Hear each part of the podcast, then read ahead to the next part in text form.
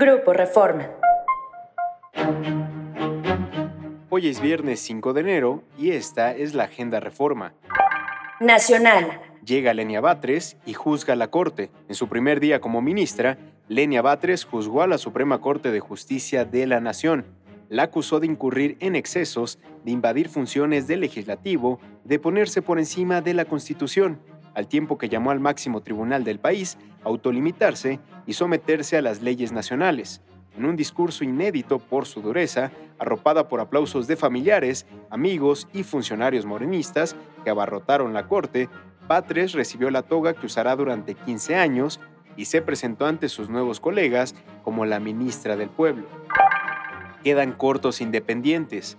A menos de que logren recaudar miles de firmas en las próximas horas, los ocho aspirantes a la candidatura independiente a la presidencia de la República no alcanzarán registro.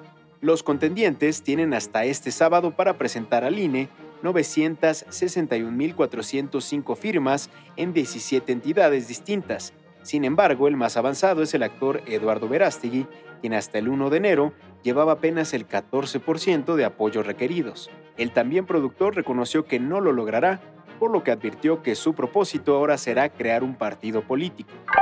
Provoca ola de asaltos, pánico en Villahermosa.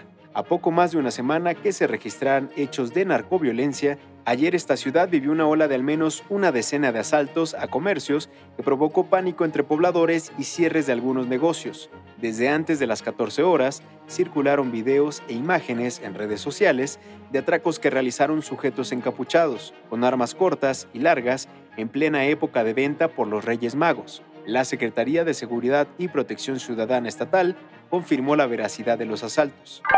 Síguenos en reforma.com, elnorte.com y mural.com.mx.